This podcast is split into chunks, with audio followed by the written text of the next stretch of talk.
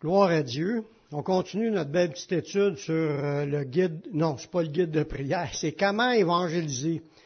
Comment présenter l'évangile. Les guides de prière, c'est plus le mercredi. Comment présenter l'évangile? Pourquoi qu'on parle de comment présenter l'évangile? Mais c'est justement à cause qu'on a besoin d'apprendre des versets de base qui nous parlent sur la Bible, premièrement. C'est le premier sujet qu'on veut maîtriser. Comprendre que la Bible est la parole de Dieu, puis qu'elle a de l'importance pour le chrétien, qu'elle doit avoir de l'importance pour le chrétien, pour que le chrétien puisse être tourné, puis attiré à la puis aller chercher dedans ce qu'on a besoin de savoir. Puis une fois que tu sais qu'est-ce qu'il y a là-dedans, tu peux, ça va être plus facile de pouvoir en parler aux autres. Des fois, on ne sait pas quoi dire, mais parler d'un sujet puis de l'éplucher, si on est attentif, puis en plus, si on prend les feuilles pour les mémoriser, les versets, ça nous aide à avoir des, outils dans les mains. Les versets, comme on le dit, c'est un épée. Ça frappe l'ennemi, mais aussi ça pénètre les cœurs des gens, puis ça fait un œuvre en profondeur. Puis quand on évangélise, c'est pas nos paroles personnelles qui comptent, c'est les versets qu'on va mentionner, qui sont les armes de la puissance de Dieu pour le salut. Ça nous a permis de connaître Jésus, en lisant la Bible, ça nous a permis de connaître Jésus, mais ça nous permet aussi de pouvoir le partager, partager ce qu'on apprend. Amen. On est rendu dans la section quelques conseils pratiques face à la parole de Dieu. Parce que ça, ça s'adresse à ceux qui veulent grandir dans le Seigneur, à ceux qui veulent vivre une vie pleine de fruits. On va voir l'importance de la Bible dans tout ça. Première idée, ne négligeons pas l'étude de la Bible. Des fois, on se dit, ouais, ça fait 43 ans que je suis chrétien, je commence cette année de l'aller. Il y en a qui peuvent se dire ça, ils sont essoufflés, ils sont comme fatigués. Ouais, je l'ai déjà entendu, je l'ai déjà lu. Il y en a, je ne sais pas pour vous, mais il y en a qui lisent une fois par année, la Bible au complet. Il y en a qui lisent trois fois au complet dans l'année. Il y en a qui vont lire moi, je me rappelle, quand je me suis converti, j'avais fait un calcul, juste demain, je dis ça juste c'est pas pour m'inventer, c'est juste pour vous encourager. les trois premières années, j'ai lu trois fois l'Ancien Testament, puis vingt fois le Nouveau Testament. Mais je lisais, je lisais, je lisais. Puis ça fait quoi quand tu lis? Parce que là, là, t'as rien que ça dans la tête, puis là, t'en parles partout ce que tu passes. T'es rempli. La bouche parle de l'abondance du cœur. C'est Jésus qui a dit ça.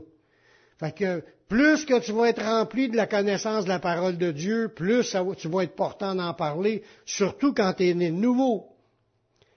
Quand que Jésus a dit il y a une source qui va jaillir jusque dans la vie éternelle, il parle de son esprit, mais son esprit va dire quoi?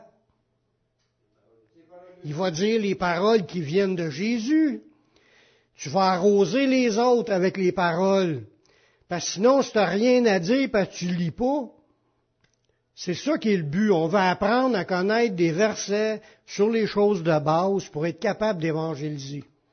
Là, on commence à, le premier point des conseils pratiques, faut pas négliger l'étude de la Bible. Ça commence par lit ou écoute, parce qu'on l'a, ou en audio aujourd'hui, on peut l'écouter. Moi, je l'ai dans mon téléphone, puis je l'écoute quand je conduis, je conduis un autobus, j'ai du temps. Fait que euh, j'écoute des prêches, puis j'écoute la lecture du Nouveau Testament. Tout en conduisant. Fait que vous pouvez faire la même chose. Quasiment tout le monde a un téléphone cellulaire aujourd'hui. Puis, gratuitement, tu peux avoir un logiciel dedans qui lit la Bible. Gratuit.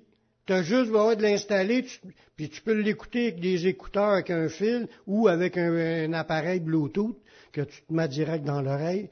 Puis tu te promènes en faisant le ménage, en lavant la vaisselle, tu pourrais même l'écouter pendant que tu dors, mais là, ça ne sert pas à grand-chose. Mais tu peux l'écouter en plein temps, à plein temps, si tu veux. On le sait, comme qu'on l'a dit les, les, semaines antérieures, la foi vient de ce qu'on entend, puis ce qu'on entend vient de la parole de Dieu. Plus que la parole va rentrer dans ta vie, plus ta foi va augmenter. Il n'y a pas juste ça. Jésus nous a dit aussi qu'il fallait s'en nourrir de la parole de Dieu. Dans Matthieu chapitre 4, verset 4, Jésus, il dit, il est écrit, puis ça c'est un verset qui est écrit dans l'Ancien Testament que Jésus a repris dans le Nouveau Testament. Il est écrit, l'homme ne vivra pas de pain seulement, mais de toute parole qui sort de la bouche de Dieu. C'est une question de vie ou de mort. Spirituellement parlant, pas physiquement. Tu peux vivre toute ta vie physiquement sans jamais écouter la Bible une seule fois, même pas connaître un seul verset, tu vas vivre ta vie, puis tu peux mourir à 80. Mais spirituellement, si tu si es né de nouveau, puis tu veux te maintenir en vie spirituellement, mange de la parole, tu n'as de besoin. La parole va te nourrir ton esprit, puis en plus de ça, tu vas grandir dans la foi, en plus de ça, tu vas connaître des versets, tu vas avoir des armes dans les mains, des outils dans les mains pour pouvoir soit frapper l'ennemi pour te défendre, ou soit pour pouvoir partager le message en disant les vérités qui viennent de la parole. Puis là, ça va permettre à d'autres d'être sauvés. Amen. C'est un conseil pratique. Négligeons pas la lecture, l'étude. Il y a aujourd'hui, comme je vous disais tantôt, le logiciel de la Bible qui est gratuit. Tu peux avoir plusieurs Bibles en français, puis si tu lis l'anglais, tu peux en avoir en anglais, puis tu peux comparer, tu peux lire en français et en anglais. En plus, tu as le dictionnaire d'inclus dedans, Strong, qui te permet de voir le mot grec ou le mot hébreu, voir la définition en français, voir les différents sens que ce mot-là peut, être utilisé, puis te faire approfondir la, phrase pour voir plus creux. C'est comme tu vas chercher plus de, de steak là-dedans, tu vas avoir, tu vas pouvoir même découvrir des manières, des fois, que ça peut être dit, cette phrase-là, plus profondément, puis ça te fait débloquer des nouvelles idées. Ça, ça vraiment, quand tu commences à, à gratter, puis en plus, il y a des commentaires bibliques, qui sont faites par des théologiens, puis, puis euh, il y a toutes sortes d'outils là-dedans. Moi, j'en, dans, dans, mon ordinateur, j'en ai une, une Bible online, j'en ai une dans mon téléphone, mais dans mon ordinateur, il y a à peu près 10, 12 Bibles français. Il y aura peut-être un jeu choix, peut-être entre 50 à 60 Bibles en anglais que je n'ai pas installé, parce que moi, ça, de, une ou deux, c'est, suffisant. Puis en plus, tu peux l'avoir en grec, tu peux l'avoir en, espagnol, si tu veux, tu peux l'avoir dans d'autres langues. Il y a plein de langues. C'est là à ton écran, puis tu peux lire, puis euh, tu fais des copier-coller pour mettre dans ton texte, puis te bâtir tes idées bien plus facilement. C'est un outil incroyable qu'on a. C'est une grâce qu'on a d'avoir la Bible en audio ou en, des ordinateurs. Tantôt, il a parlé des ordinateurs, il ne parlait pas du côté étude de la Bible. C'est la perte de temps dans les jeux ou dans les, Facebook ou toutes les autres affaires qui ne servent à pas grand-chose. Oui, ça passe le temps, mais ça tue du temps, c'est vrai. faut l'avouer. le temps que tu es dans le Facebook ou dans un, jeu, tu n'es pas en train d'étudier, puis approfondir, puis de grandir. Faut doser, là, tu sais, dans notre vie la Bible est vivante, c'est une parole qui est puissante, elle va transformer nos vies.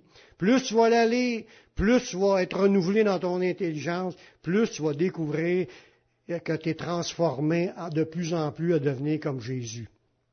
Se, nourriture de se nourrir de nourriture est nécessaire pour notre corps physique. Se nourrir de la parole de Dieu est nécessaire pour notre salut. Apprenons à la connaître. Amen. L'apôtre Paul, lui, de son côté, il dit de s'entretenir ensemble de chants inspirés de la parole de Dieu. Ce qu'on veut faire dans le parc, là, on veut chanter des chants après-midi. On va en chanter, puis ça va être un témoignage. Puis je vais mettre mon petit ampli, puis ça sera pas très fort, mais ça va être assez que s'il y a d'autres mondes là, ils vont entendre que des chrétiens. Un peu comme Paul et Silas qui est en prison puis il venait de se faire battre, puis il est enchaîné, puis dans, dans, le milieu de la nuit, il chantait les louanges de Dieu en prison, puis ça dit tous les prisonniers les entendaient. Mais si eux, ils chantaient en public, prison, c'est une public devant les autres. On peut le faire, nous autres aussi. Ça a permis que Dieu s'est manifesté puissamment, il a fait un tremblement de terre, puis là, il s'est passé que tous les, prisonniers ont été libérés, puis il y a des âmes qui ont été sauvés. Fait que faire ça, c'est un moyen d'évangéliser. Les gens vont dire, les chrétiens sont là, puis ils louent le Seigneur. Amen.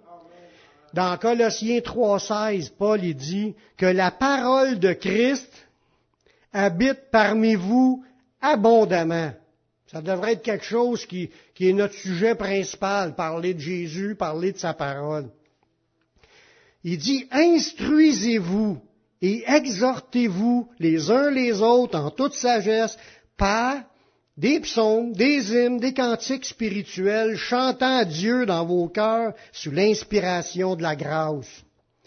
Il dit de prendre des chants même, qui a des chants spirituels qui parlent, qui, ce qu'on chante ici, c'est des chants spirituels. Ça parle de versets de la Bible, ça parle de louange à Dieu, ça parle de je me consacre à Dieu. Bon, mais tout ça, ça nous amène à avoir la parole de Christ qui habite en nous. Amen. Et il dit d'utiliser les chants pour cela. merci, merci Seigneur de nous permettre qu'on ait la liberté de le faire, puis on va en profiter. Elle doit être le centre de nos pensées. Nous devons nous en servir pour nous encourager et nous instruire.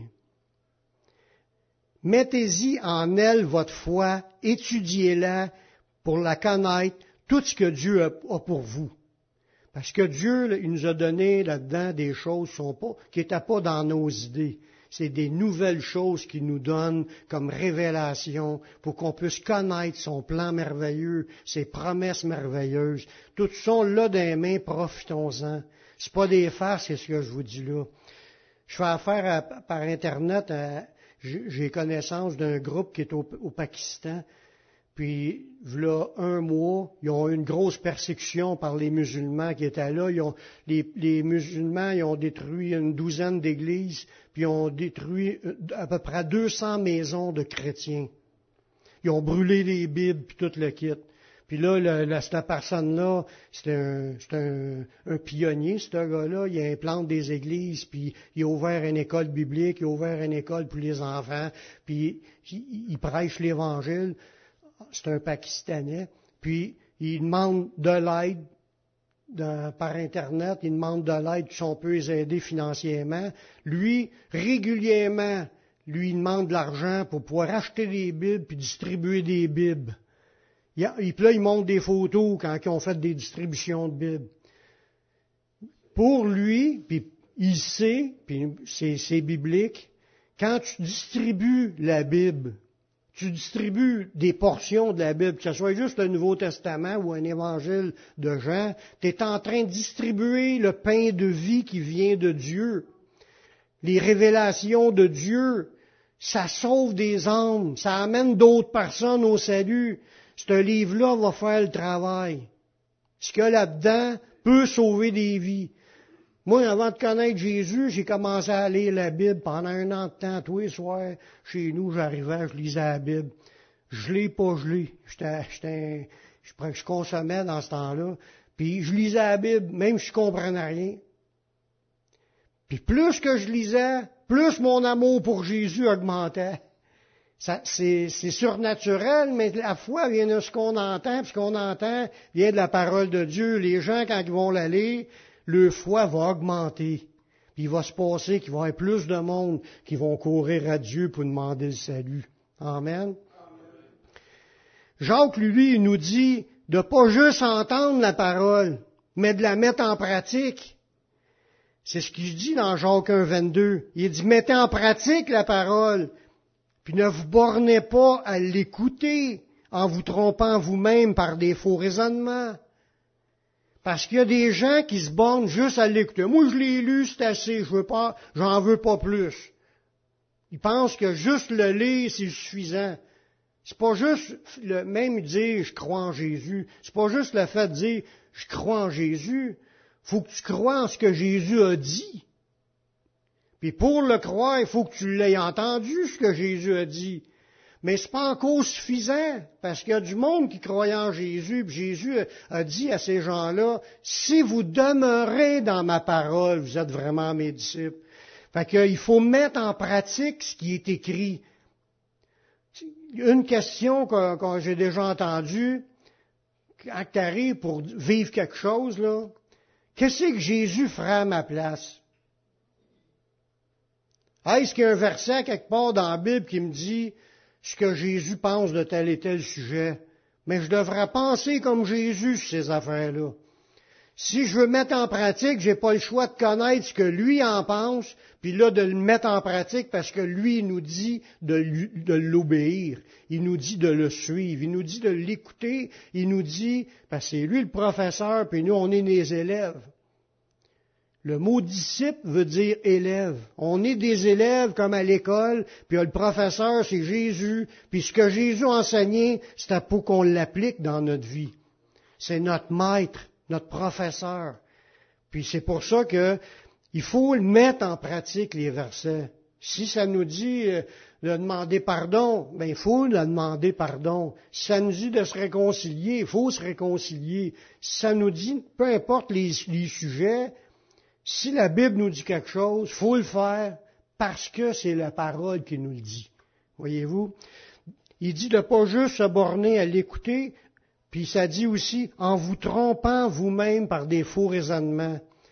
Il y en a qui méditent la parole pour arriver à, comprendre une idée qui fera que tu t'es pas obligé de la mettre en pratique. Savez-vous, c'est quoi qui fait ça? C'est l'esprit de rébellion qui est encore là.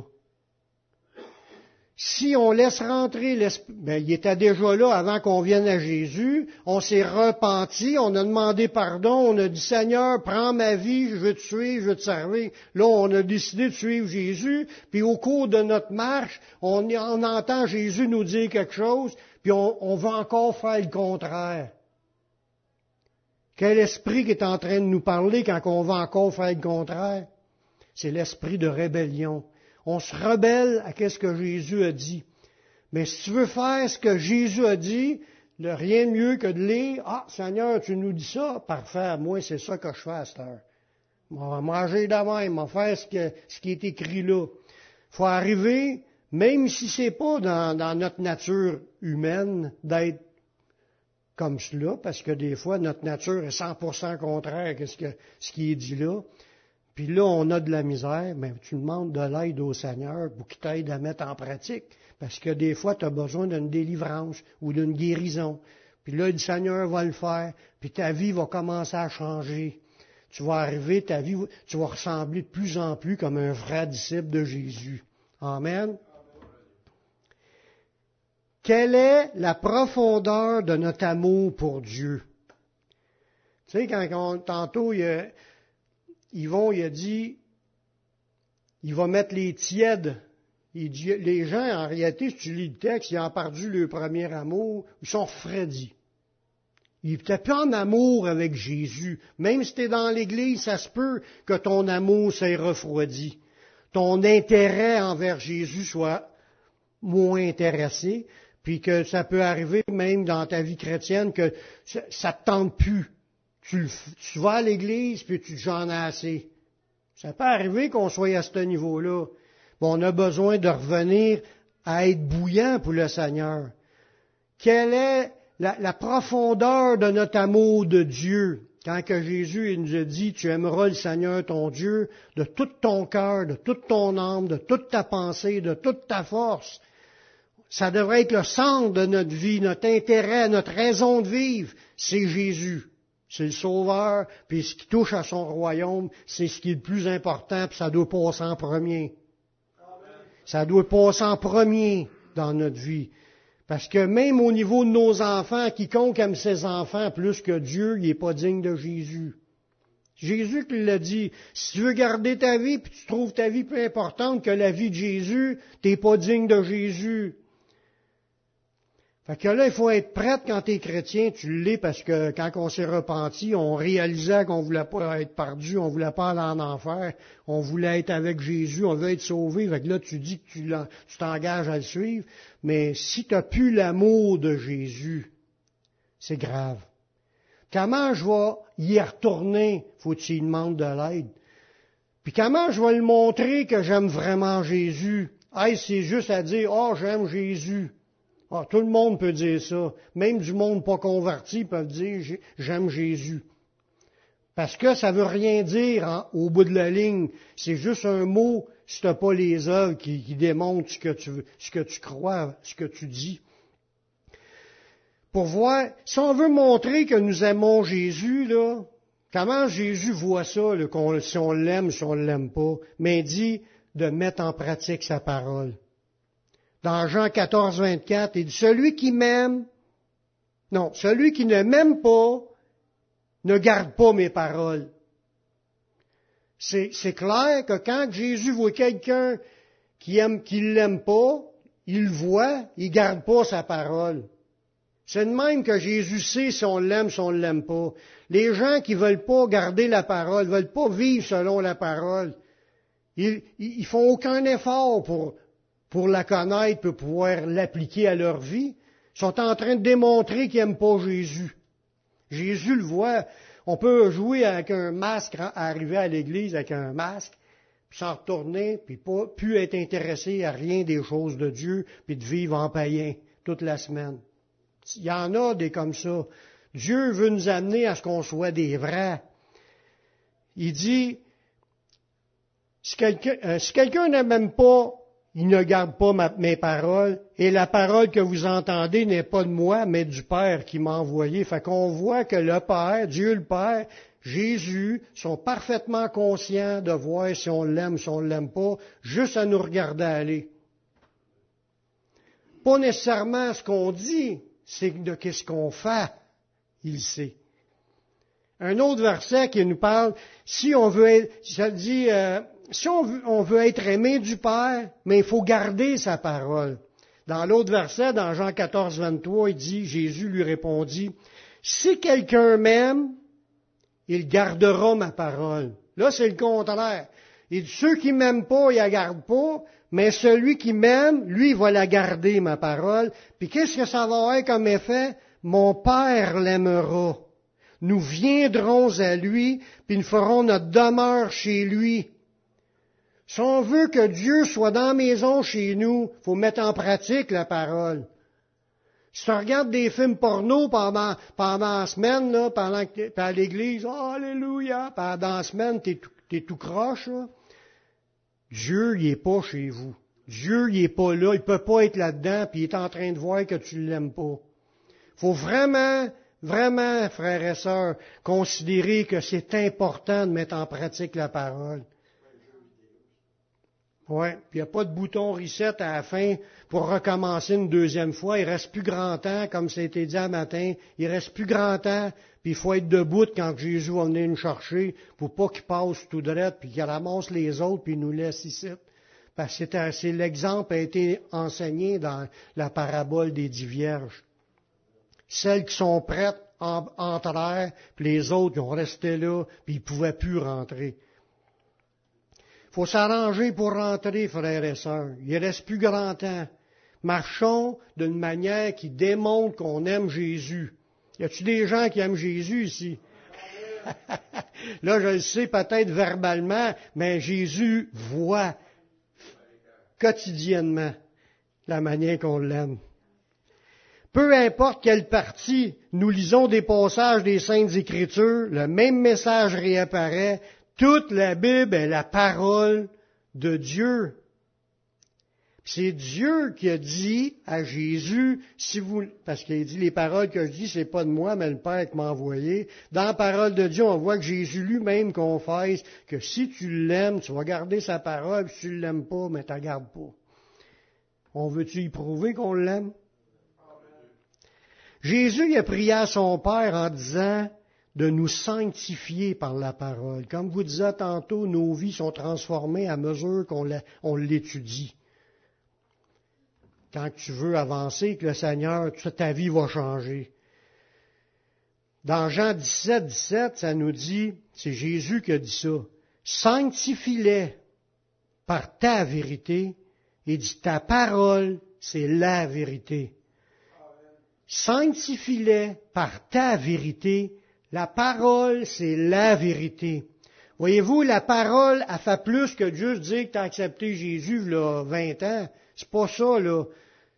C'est qu'il y a une sanctification obligatoire dans la vie chrétienne. Sans la sanctification, personne ne verra le Seigneur. Ça veut dire qu'il faut que tu sois une personne qui est en train de se sanctifier. Comment? Par la parole. C'est là-dedans qu'on apprend c'est quoi le chemin. Puis ça nous dit le chemin est tout tracé, marchez-y. C'est ça que ça nous dit dans un passage dans l'Ancien Testament. sa parole elle nous a été donnée, elle nous a été révélée par l'Esprit, des choses qu'on ne comprenait pas, mais quand il nous les a révélées par l'Esprit, là, on le sait, c'est là, puis on avance, puis on, veut demeurer en lui, puis lui en nous, puis il demeure dans notre maison, mais il faut demeurer selon la parole. Comme je vous disais la semaine passée, on ne peut pas la modifier aucunement, on ne peut pas l'ajouter, on ne peut pas l'enlever, on ne suit pas des religions, là, on suit ce qui est écrit noir sur blanc. On ne va pas au-delà de ce qui est écrit. Sinon, celui qui y vont plus loin puis demeure pas dans la doctrine de Christ n'a pas Dieu. C'est écrit. On ne peut pas même racheter un seul point de des enseignements qui est écrit. Si tu dis, je ne crée pas la résurrection, tu es rendu perdu, tu es mêlé, ça n'aura plus d'effet sur ta vie, ou si tu penses que c'est d'autres choses qui vont te sauver, tu es encore perdu. Faut vraiment rester à croire ce qui est là-dedans, en plus d'être des gens qui cherchent à la mettre en pratique. Puis quand tu mets en pratique, c'est ça qui est la sanctification. Le mot sanctification, ça veut dire que tu deviens de plus en plus saint. Puis le mot saint veut dire consacré. Ça veut dire plus que tu obéis, plus que tu es une personne consacrée au Seigneur. Si tu, tu mets en pratique tout ce que Jésus a dit, tu es 100% consacré au Seigneur dans tous les domaines de ta vie. S'il y a des bouts que tu retiens, puis tu, veux continuer à pratiquer les œuvres des ténèbres, tu es dans le péché, puis tu as des parties des ténèbres, puis des fois les ténèbres peuvent être grandes dans notre vie, puis on s'en rend pas compte. Et d'ici la lumière qui est en toi est ténèbres, combien grandes sont les ténèbres? On ne le sait pas. Tu en laisses rentrer un petit morceau, puis des fois ça devient gros. Regardez Judas, qui était choisi par Dieu pour être une lumière, pour être un apôtre. Puis lui, son désir, c'était de faire une pièce dans ses poches. Il prenait l'argent. Oh, j'en prends un, un, penny, je sais pas, un drac ou un. Il prend juste une pièce. Après, une autre fois, il en prend un autre. Oh, j'ai le de besoin. C'est lui qui portait la bourse. Il en prend deux, trois, quatre, cinq. Puis ça dit qu'il était voleur. Le péché, ténèbres, était dans sa vie. Puis il est arrivé, il a fait encore une pire, une gaffe. Quand il a, vu le vase d'Albâtre, il a dit, on aurait pu vendre ça 300 deniers puis donner ça aux pauvres. Puis ça dit dans le texte, pas parce qu'il se met en peine des pauvres, mais c'est parce qu'il était voleur, puis voilà cet argent-là. Fait que là, vu qu'il n'a pas pu faire de l'argent avec ce coup-là, c'est là qu'il a eu l'idée inspirée par le diable d'aller livrer Jésus. Il est allé voir un sacrificateur, il s'est entendu pour 30 pièces d'argent, puis il est allé, il a, il a fait il a conduit les sacrificateurs au spot où ce que Jésus était avec ses disciples pour qu'ils soient euh, attrapés. Il a vendu Jésus. Son péché l'a emmené dans une perdition. Puis la Bible a dit c'est le fils de la perdition. Il était sauvé. Son nom est inscrit dans le livre de vie, mais ses péchés l'ont séparé de l'amour de Dieu, de l'amour de Jésus. Ses péchés l'ont entraîné en dehors du chemin de Dieu, puis il s'est perdu. Faut pas laisser rentrer de péché, frères et sœurs. Si on sait qu'une chose que Dieu veut pas, faut s'en débarrasser. Faut vivre dans la lumière, comme il est lui-même dans la lumière, et nous sommes mutuellement en communion, et le sang de Jésus, son Fils, nous purifie de toute iniquité. Demeurons dans la lumière. Puis si quelqu'un a péché, qu'il demande pardon, qu'il le confesse, puis Dieu est fidèle et juste pour nous pardonner et nous purifier de toute iniquité. Parce que Dieu nous aime Si une personne comme Judas s'en va en enfer, c'est pas parce que Dieu ne l'aimait pas. Dieu nous aime, puis il veut tout faire pour essayer de nous sauver, puis il est extrêmement patient. Puis il est miséricordieux, puis il est compatissant, puis quand tu retournes à lui, il te pardonne à mesure, parce que Dieu nous aime.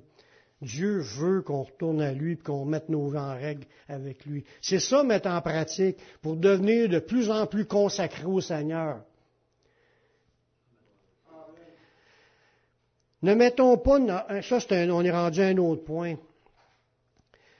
Ne mettons pas notre sort éternel dans les mains des hommes. Vous savez que l'ensemble de l'humanité qui lit pas la Bible, mais qui pense à être sauvé, il se fie à des idées qu'ils ont entendues quelque part, mais qui viennent pas de la Bible.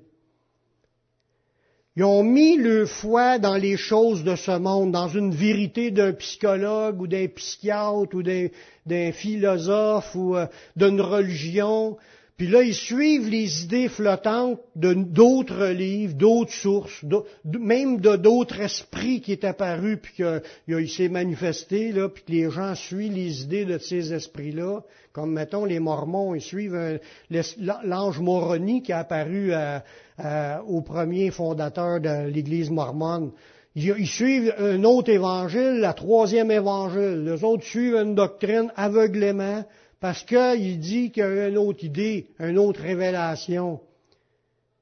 Nous autres, on le sait que c'est écrit, même un ange nous apparaîtrait qui annonce pas l'évangile qui est là, qu'il soit anathème.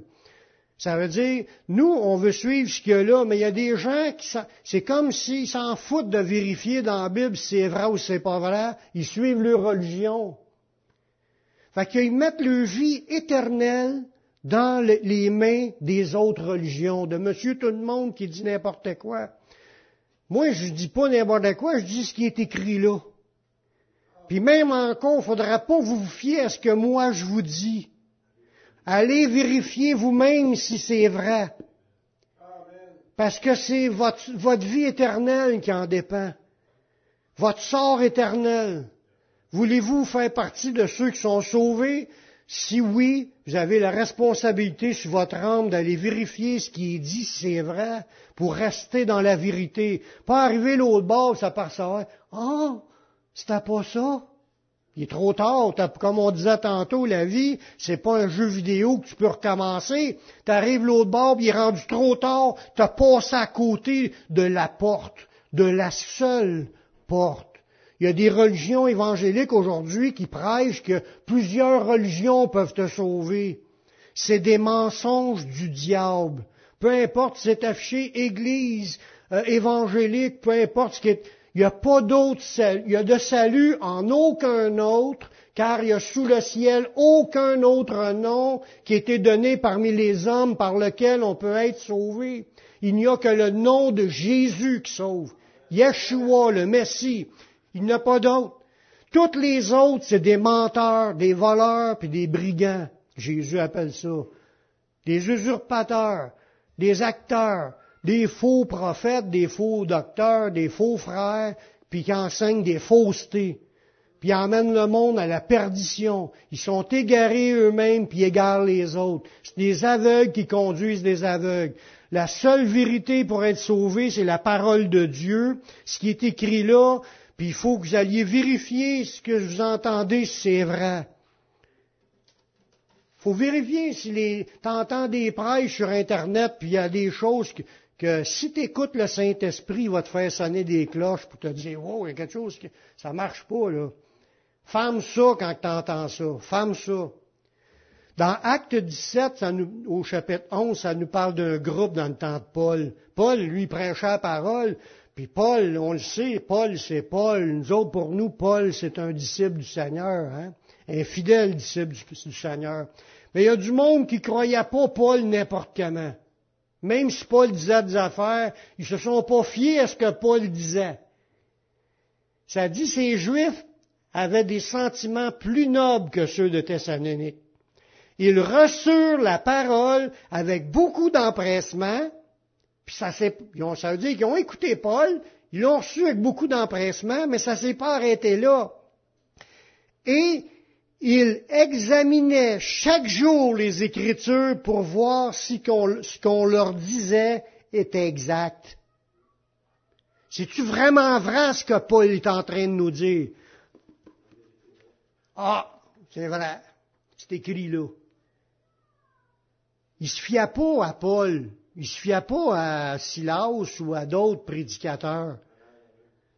Il y en a là qui sont bien bons, là. T'es écoutes, là, là t'as bien, ils t'ont emporté en t'expliquant là quand ils parlent, puis là t'es, es quasiment en extase, t'es super, tu sens super béni, puis il y a plein de menteries dans ce qui a été dit qui est pas biblique. Pas des farces, c'est ce que je vous dis là. C'est pas la, le, pas la, comment ça t'appelle ça quand t'as une facilité l'éloquence qui est importante. C'est pas parce qu'il parle haut puis il saute des rideaux quand il parle puis ça a l'air bien excitant. C'est pas ça. Allez voir si c'est vrai pour que votre foi soit basée sur les Écritures, sur la, ce que Dieu a révélé. Fiez-vous pas à... Ça se peut pas que les deux, celui qui compte des puis l'autre que les deux, c'est vrai. Ça se peut pas. Il y en a un qui dit la vraie, affaire, puis l'autre, c'est des Il faut toujours être ouvert à, écouter des choses, parce que ce que tu as appris, ça ne veut pas dire que tu l'as appris comme fou non plus. Il y a peut-être encore des choses que tu as besoin de modifier dans ta pensée. faut que tu sois ouvert, mais en, ce que tu rouvres là, c'est une vérification des Écritures, puis même pour revérifier ce que tu as appris si c'est vrai, pour que tu grandisses dans la connaissance. Plus tu vas grandir, plus ton discernement va augmenter, plus ta connaissance va augmenter, plus tu vas connaître la vérité. Puis tu vas pouvoir y demeurer. Pardon? Il y a juste une recette, puis complète dans l'ensemble des versets, pas juste un verset. Il y a beaucoup de doctrines qui sont faites juste avec un verset. Parce que Jésus dit, nul ne les ravira de ma main. Il dit une fois sauvé, tout le temps sauvé. C'est pas ça que ça dit. Tant que tu veux rester là, parce que ça, c'est au chapitre 14 du danger. Au chapitre 15, Jésus dit tout serment qui est en moi et qui ne porte pas de fruits, il les retranche. Ça veut dire que tu plus dans sa main si tu portes pas de fruits. Ça veut dire que l'idée d'un salut qui se perd pas, c'est pas biblique. Ça, c'est un des points, mais il y en a plein de points de même qui sont, ils peuvent être bien populaires, les points, mais allez vérifier avec l'ensemble des versets. Vous allez trouver des versets qui contredisent des idées, fait qu'il faut trouver la vraie manière de comprendre l'ensemble des versets. C'est de même que tu vas être dans la vérité. Amen. Si tu veux approfondir, puis ça je te dis, il faut que tu l'étudies faut pas que tu te fies juste à celui qui est en avant. Oui, lui, il fait son possible, mais si lui, il est induit en erreur, quand il a appris, il, répète les erreurs. Fait que c'est à votre rôle de, de, vérifier les affaires. Amen. Ceux qui ont un cœur pour Dieu, ils reçoivent la parole de Dieu, ils la retiennent, puis ils portent du fruit avec persévérance. Avez-vous un cœur pour Dieu? Ça, on voit ça dans Luc chapitre 8, verset 15. Il dit, la semence, là, ce qui est tombé dans de la bonne terre, c'est ceux qui ont entendu la parole avec un cœur honnête et bon, ils la retiennent, puis là, ils portent du fruit avec persévérance. Ça dépend de notre cœur. Si notre cœur, il s'en foutre, boah, pas si pire que ça, puis là, on se base sur des points comme que je disais tantôt. Une fois sauvé, toujours sauvé. Fait que le gars, il, il, va avoir de la porno, il va, il va coucher avec les filles, puis il, il a plein de sa vie, est tout croche, là, il fraude le gouvernement dans les rapports d'impôts. Ils vivent dans toutes sortes de débauches. Ils pensent que c'est pas grave, parce qu'ils ont confessé Jésus. Il est bâti sur une menterie, puis il vit tout croche. Mais qu'est-ce que ça va faire comme résultat? Si tu as un cœur honnête, tu vas le lire, tu vas dire, ça c'est la parole de Dieu. Puis toutes les autres, je les écoute plus. Moi, j'écoute ce qui est écrit ici, puis je m'en pratique ce qui est écrit là. C'est une main qui va porter du fruit. Ceux qui persévéreront dans la foi en les promesses de Dieu, ils obtiendront ces promesses. C'est écrit ça dans, dans Hébreu chapitre 6, le verset 12. Ça nous encourage en sorte que vous ne relâchiez point et que vous imitiez ceux qui par la foi et la persévérance héritent des promesses. Comme je vous dis, ça va y aller selon votre foi. Est-ce que vous y croyez assez pour vous accaparer d'une parole, puis de la garder, puis de la confesser? On croit, on s'attache, on l'a reçu, on l'a reçu, la parole est écrite là, c'est pas un, mensonge. Tu y crois, tu vas vivre des choses. Tu vas vivre des choses parce que Dieu est fidèle, puis il va le faire comme qu'il l'a promis. Ceux qui gardent la foi à persévérer en la parole seront aussi gardés dans la foi par Jésus lors des épreuves que ce monde subira. Jésus l'a promis, ça avec dans Apocalypse 3.10. Parce que tu as gardé la parole de la persévérance en moi, il dit, je te garderai aussi à l'heure de la tentation. On voit que c'est Jésus qui va nous garder dans la foi parce que tu as mis ta foi en persévérant dans la parole. L'idée de continuer, pas lâcher, mettre en pratique, t'appliquer. Mais si t'es un gars comme ça, Jésus va te garder dans la foi pendant le temps de l'épreuve qui va venir sur le monde entier. Tu vas passer à travers par l'assistance de Jésus mais il dit, garde, parce que tu l'as gardé. faut être des gens qui la gardent. Si on est trouvé léger, ça passe pas. Ceux qui garderont la parole dans l'obéissance de la parole de Dieu, parce que ceux qui gardent la persévérance dans l'obéissance, parce qu'on a été sauvés pour obéir. On, on, avant, on était perdu parce qu'on désobéissait. On s'est repenti, puis on a dit, Seigneur, là, je veux te suivre. Ça veut dire qu'on veut obéir. Ceux qui gardent la persévérance à obéir à la parole, ils obtiendront le salut. Peu importe les épreuves qui vont arriver, là, parce que tu vas dire, moi, je veux suivre le Seigneur jusqu'au bout peu importe ce qui arrive, puis là tu mets en pratique, t'en fous que les autres veulent pas le mettre en pratique. Toi, tu veux mettre en pratique, tu veux appliquer la parole à ta vie. Mais il dit, par votre persévérance, on voit ça dans Luc 21, 19, par votre persévérance, vous sauverez vos âmes. On voit que le salut n'est pas juste à cause que tu y as cru. C'est parce que tu as persévéré dans la foi aussi. La foi, sans persévérance, c'est une foi qui meurt une fois sans œuvre, une fois sans qu'il n'y a pas de, de, fruits, il n'y a pas de, il y a rien. Tu vas abandonner la foi dans la vérité de croire d'autres choses. C'est pas la foi seule qui sauve, c'est la foi avec les œuvres de la foi. Puis ça, c'est tout écrit partout dans plusieurs versets. Faut mettre en pratique. C'est pas tout le monde qui crie au Seigneur qui va être sauvé. Même si on voit dans Romains, quiconque invoquera le nom du Seigneur sera sauvé, faut que tu lises aussi les autres versets qui s'ajoutent à cette idée-là. Parce que juste l'invoquer aujourd'hui, puis pas l'invoquer le reste de ta vie, tu ne seras pas sauvé. Puis Jésus l'a expliqué d'une façon dans ses enseignements. Il va dire que c'est seulement ceux qui obéissent à sa parole qui vont être sauvés. C'est pas juste celui qui l'invoque, c'est celui qui va obéir. Parce que tu es repentant, puis là tu t'enlignes dans le chemin du Seigneur. On voit ça dans Matthieu chapitre 7, le verset 21.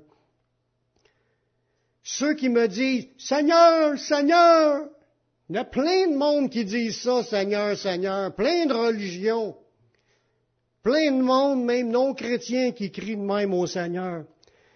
Jésus dit, n'entreront pas tous dans le royaume des cieux, mais celui-là seul qui fait la volonté de mon Père qui est dans les cieux. C'est pas tous ceux qui crient automatiquement qui vont être assurément là 20 ans plus tard ou 30 ans plus tard. C'est ceux qui marchent dans le chemin du Seigneur. Il rajoute, plusieurs me diront ce jour-là, Seigneur, Seigneur, n'avons-nous pas prophétisé par ton nom? C'est comme si dans le passé, ils ont vécu des affaires, mais que là, ça ne veut pas dire qu'ils en vivent encore. N'avons-nous pas chassé des démons par ton nom? N'avons-nous pas fait des miracles par ton nom? Alors je leur dirai ouvertement, je vous ai jamais connu, retirez-vous de moi, vous qui commettez l'iniquité. Tu peux avoir la foi, puis être dans l'iniquité. C'est grave. Savez-vous, c'est quoi le mot iniquité dans, le mot grec qu'il y a là? L'iniquité, c'est des transgressions de la loi t'es, plus dans l'équité. L'équité, c'est la justice. La droiture, marcher droite, marcher dans justice. L'iniquité, c'est de désobéir à, la, à, la, justice. À ce qui est juste devant Dieu, c'est de mettre en pratique. Puis quand tu vis dans la désobéissance, tu es dans l'iniquité. Puis ceux qui marchent dans l'iniquité, Jésus dit, n'entreront pas, même s'ils ont vécu des miracles dans leur vie.